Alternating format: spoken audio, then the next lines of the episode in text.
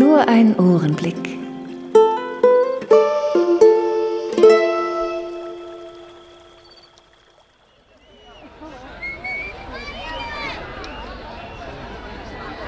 Sydney. Die letzten Sekunden des Jahres 2002. Tausende von Menschen warten auf den Jahreswechsel und das Neujahrsfeuerwerk. Die Skyline und der Hafen mit Opernhaus und Harbour Bridge bilden die perfekte Kulisse für das kommende Spektakel.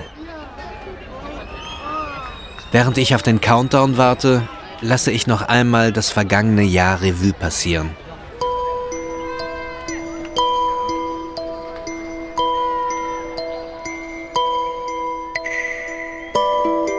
Die Terroranschläge auf das World Trade Center vom 11. September 2001 haben das Weltgeschehen nachhaltig geprägt.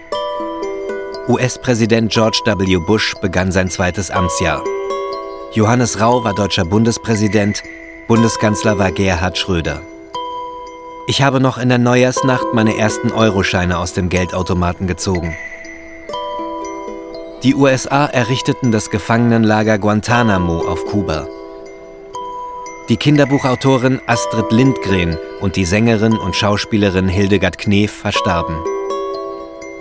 George W. Bush setzte den Irak zusammen mit Nordkorea und dem Iran rhetorisch auf die Achse des Bösen und warf Saddam Hussein den Besitz von Massenvernichtungswaffen vor.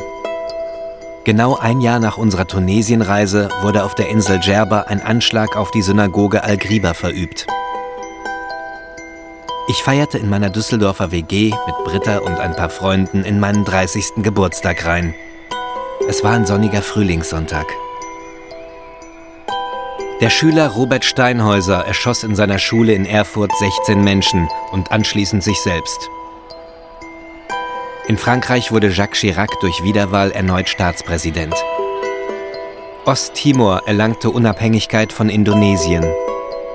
Bei der Fußball-WM in Japan und Südkorea wurde Brasilien zum fünften Mal Weltmeister. Ich schloss mein Studium der Ton- und Bildtechnik mit Diplom ab. Kurz darauf begann unsere Reise mit einem viertägigen Stopover in Hongkong. Bei der Bundestagswahl konnte die rot-grüne Koalition ihre Mehrheit knapp behaupten. Unser Flieger landete in Sydney,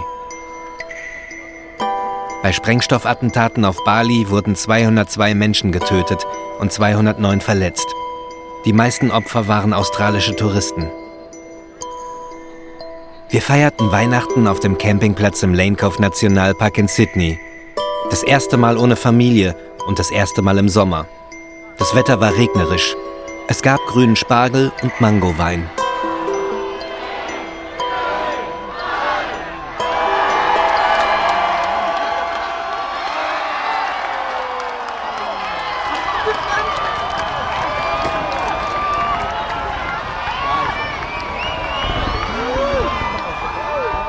Das Jahr 2003 wird den Wahnsinn in der Welt nicht beenden. Aber es verspricht eine Menge großer und kleiner Momente, in denen man den Wahnsinn für eine Zeit lang vergessen kann.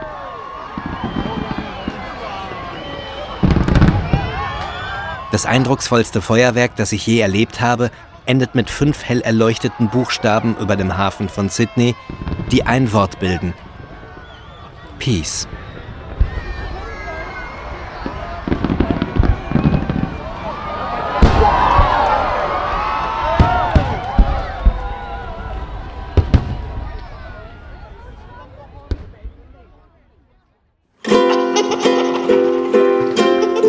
Mehr Ohrenblicke auf www.ohrenblicke.de